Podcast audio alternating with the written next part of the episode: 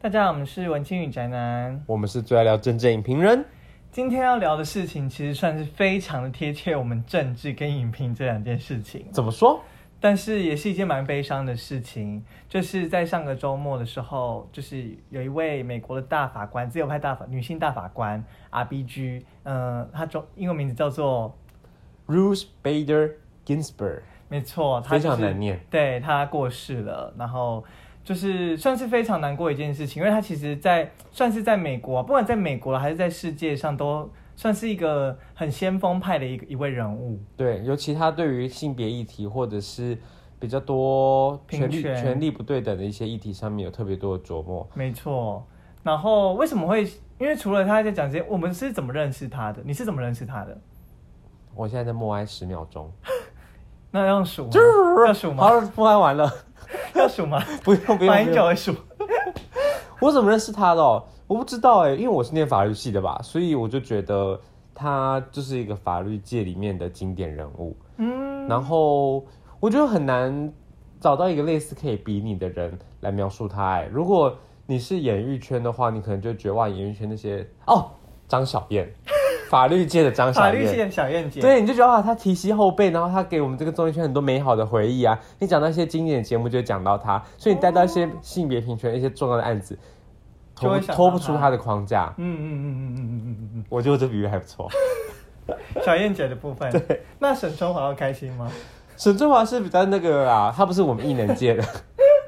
我自己的话是认识他是因为纪有一部纪录片，那时候还蛮红的。哦对，RPG 不可能有大法官呢、啊对对对对，其实我蛮纳闷这个片名到底为什么要叫这个片名的。没有，因为 RPG 它在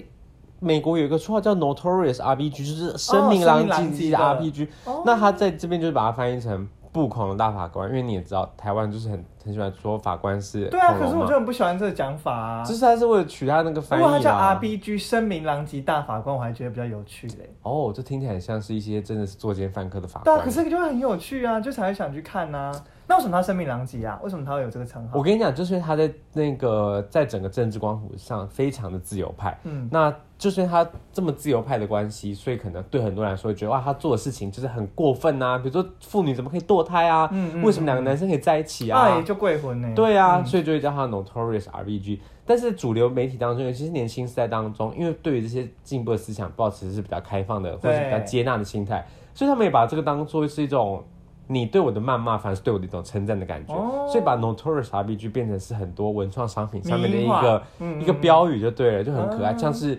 呃，不要再有下一个辅导啊，类似这种感觉。不一样的概念吧哦。 抱歉抱歉，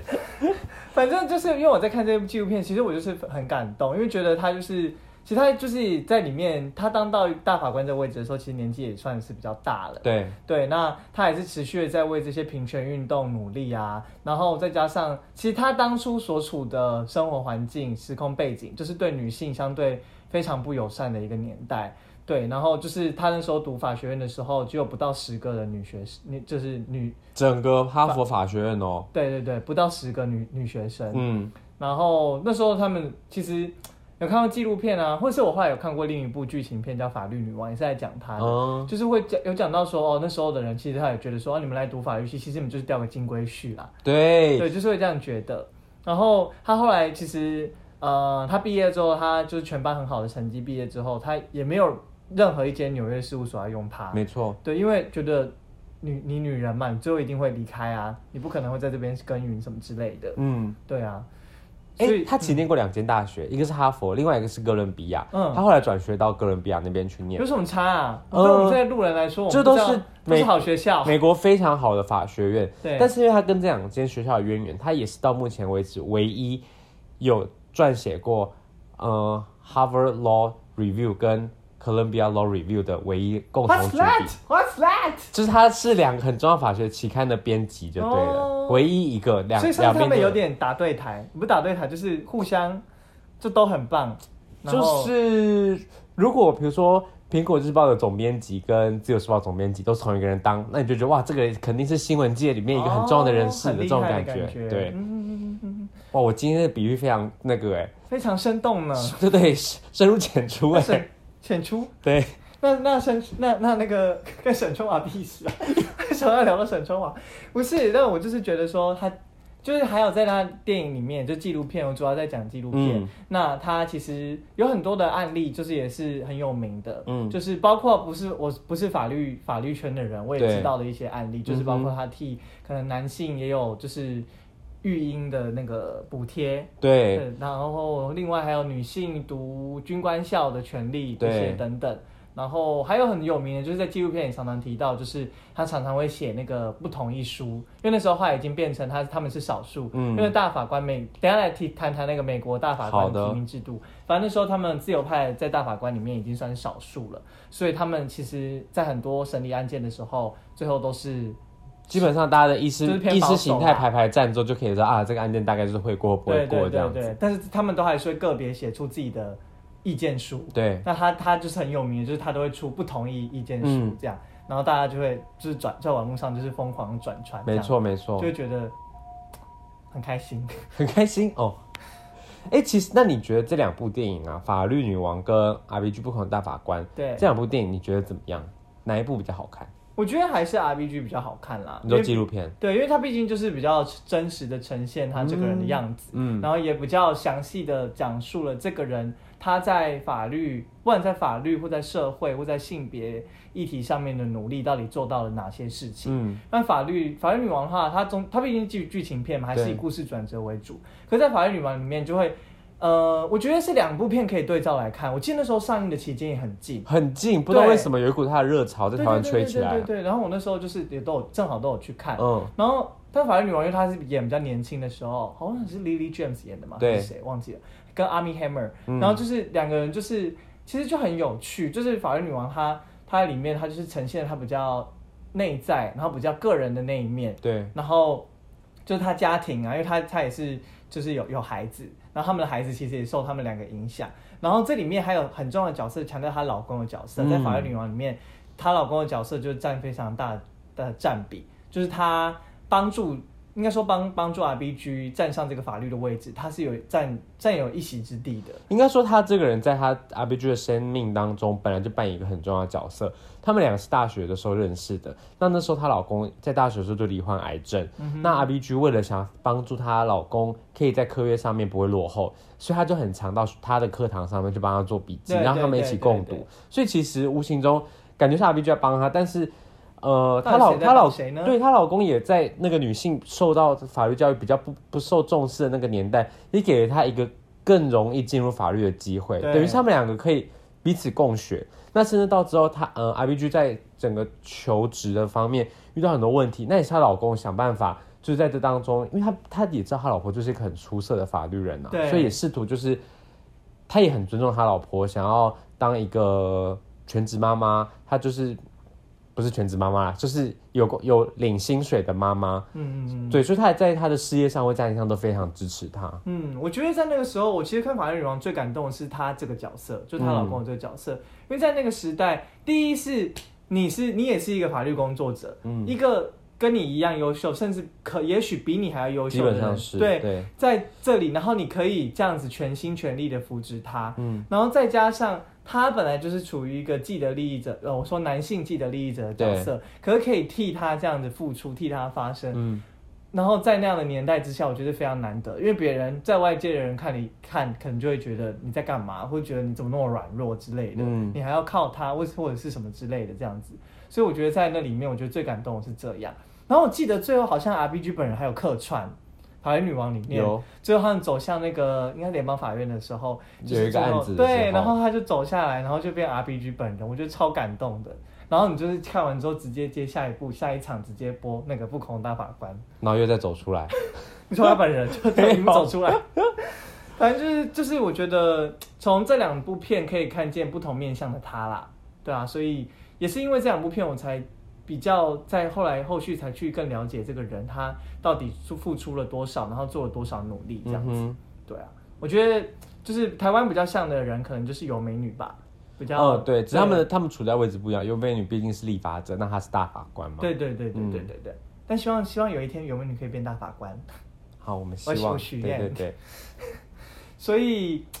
但不得不说啊，他这次在周末的这个呃过世的消息，呃，除了感情上面很受到冲击之外，对其实对于美国的政坛，甚至是世界的政经局势都投下了几乎就是可以说一枚震撼弹。因为其实大概十一月的时候嘛，美国总统就要进行大选了。嗯那大家知道，目前他这个出缺的这个大法官的席次啊，是可以由总统来提名参议院做同意。对，那以目前美国的呃川普川普当家的情情势来看，参议院又是川普所属的政党共和共和党党所领先的，嗯哼所以如果只要他们强行要推一名